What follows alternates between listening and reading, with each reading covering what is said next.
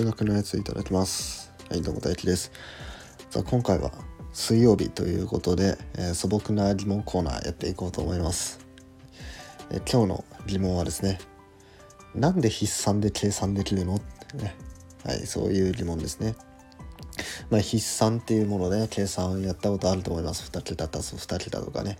2桁かける2桁とか、えー、割り算の筆算とかね、まあ、いろいろありますけど。あれ、えまあ皆さん機械的にやってると思いますけどなんであれで筆算あれで計算できるのとあれで正しい結果が得れるのっていう話ですね。まあそれにはですね、まあ、ある法則が関わってると、はい、そういうお話をしていきたいと思います。はい、じゃあまずは足し算からお話していきましょう。足し算が何でできるのか。えー、じゃあここでは 23+48 っていう計算しましょうね。23たす48足したして71になるんですけどこれ筆算するとどういうかっていうと、ままず23を上に書きますね。でその下に48って書きますと、うん、でそうした時にこの縦の列を計算するわけです。3+8 が、まあ、11なんですけど、まあ、1だけ書いてその11の10のところは、この10の位のところにちっちゃく1って書きますとで次2たす4で6なんですけど、まあ、さっきの10のね1があるからそれも足して7になるよと。まあ、これで71っていう計算結果が出てくると。はい、まあこれはね、まあ皆さんできると思うんですけど、じゃあ、なぜこれができるんでしょうか？なぜこれで計算できるんでしょうか？はい、それにはですね、これ交換法則っていうものね、足し算の交換法則っていうものが成り立つから、これが、えー、計算できるようになってます。交換法則って何だったかっていうと 1+2 っていうのをやるのも 2+1 をやるのもこれ両方とも同じ計算結果ですよと。これが交換法則です。その足し算の前後を入れ替えてもいいよっていうのが交換法則。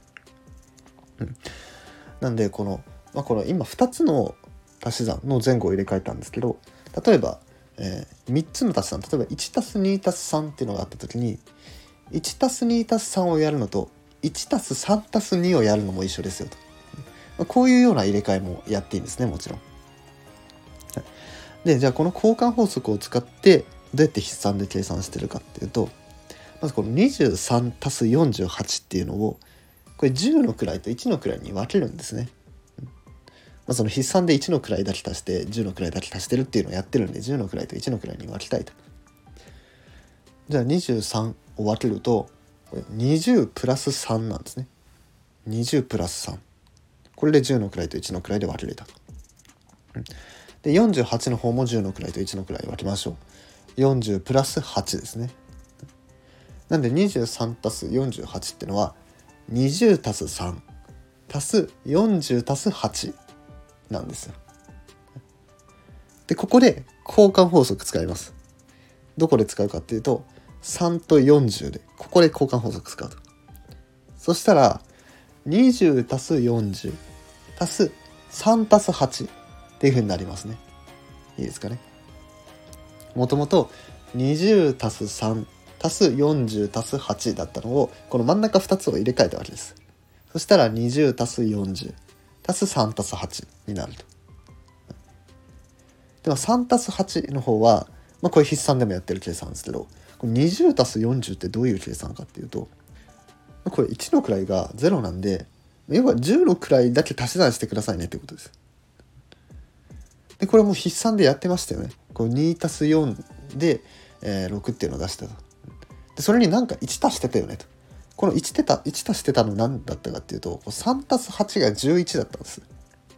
うん、でこの38の下に来るのっていうのはこれも1の位なんでここには、まあ、11って数は書けないわけです。だけどこう、えー、っと10っていうのは繰り上がりが起こってて、えー、10のこの10っていうのは、えー、っとこの1の位の計算じゃなくてこの10の位の方に入れなきゃいけないと。っていうことでこの1がこのあの10の位のこの一番上かまあなんか横線のところがね1ってメモするわけですね。でそれを足し算すると、まあ、ちょうど7になると。うん、というわけで、えー、足し算に関しては交換法則が成り立つから、えー、こういう計算ができるよというわけでした。はい、でこれは引き算に関しても一緒です。引き算っていうのはマイナスの足し算なんででマイナスの足し算は足し算なんでこれ交換法則が成り立つと。っていうので、まあ、同じ理論をしていれば、えー、同じ結果になります。繰り下がりに関しても一緒です。はい、じゃあ次、まあ、足し算に関しては、まあ、まあまあ感覚的にわかるんですけどじゃあ掛け算の方、えー、掛け算の方なんでできるのとあのなんか1の位をなんかいろんなところに掛け算して次10の位をいろんなところに掛け算してで足したら結果出ましたと、うん、なんでこれで計算できるのというわけですね。はい、でこれはね、まあ、最初ちょっと2桁かけ2桁だとちょっと説明が煩雑になるんで今回は、えー、2桁かける1桁、えー、これの計算の解説をさせてください。で今回は 23×7 っていう計算をしましょう。23×7 でこれを筆算でやろうとするとまず、えー、23を上に書いてその下に7を書いて 7×3 で21ですね。で2をメモっといて1を書くと。で 7×2 が14と。でさっきメモった2を足して16と。だから、161161が答えになるよと。いう計算なんですけどなんでこれができるんでしょうか。はい、これの答えはですね分配法則ができるからこの計算ができるわけです。で、えー、と今回もですね、えーとまあ、1の位の計算10の位の計算っていうのをそれぞれやってるんでやっぱりこう23っていうのを、えー、1の位と10の位に分けると、まあ、つまり20プラス3に分けるわけですね。20プラス3で、まあ、それにかける7をしてると。でこの形ねあの一番やっちゃダメなミスがですね 20+3×7 ですと。でまあ、こういうふうに口頭で言うとこの 3×7 を先にやっちゃうんだなみたいな、まあ、そういうふうに思っちゃうんですね。まあ、3×7 やって21と。じゃあ21と20足して41ですねと。そんなわけないですよね。さっき計算結果161でもなんか倍以上違うと。うん。ってことなんでこれなんで違ったかっていうとこの7が3にしかかかってなかったからダメなんですね。この20と3を足して20にも3にも7をかけなきゃいけないっていうことなんで、えこれ分配法則するんですね。これそれぞれに掛け算すると。だから 20×7 プラス 3×7 というふうになると。で考えるとこれ 3×7 これさっきやったやつですね 3×7 この7を1の位の3と掛け算したやつ。で次 20×7 と。でまあこれあの10の倍数って、まあ、何倍しても10の倍数なんですよ。20×7 は絶対104 140とかになって絶対この1の位は0になるんですね。うん、だから 20×7 っていうのは、まあ、要は10の位の2と7を掛け算してくださいねと。でそしたら、まあ、14って出るんですけど、まあ、本当はねもう一回かける10がされてるんで1個ずらしましょうと。うん、というわけで、えー、140になるんですね。だから140プラス21をやってると。でこの計算ってもうまさにねさっきの筆算でやってたことですよね。3×7 で21と。で2メモして1を残すと。で 2×7 が、えー、14。だけどこれは1個ずらして書きましょうと。で、えーと、さっきメモった2も足して、えー、161で161ですねと。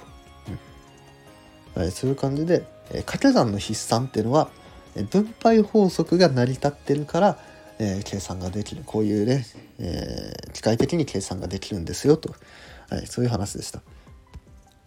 でこれはですね、まあ、2桁かけ2桁とか、えー、2桁かけ3桁とか、えー、他の桁数でも同じようなことが言えます。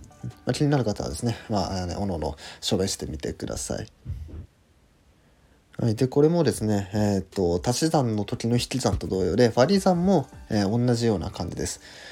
まあ、今回はねあの足し算みたいに、まあ、シンプルにはいかないんですけど、まあ、やってることとしては結局分配法則をやってるんですよと。割り算に関しても、えー、分配法則していってじゃあ割り切れますかと割り切れなかったら余りはいくつですかみたいな、え、そういうのが、えー、割り算の筆算でも起こっているというわけです。これもねあの気になる方はあの各自でね証明してやってみてください。はいというわけで、えー、今回はなんで筆算で計算できるのっていうねえ疑問にお答えしていきました。はい、面白かったなって方はいいねやフォローなどお願いします。はい、それではごちそうさまでした。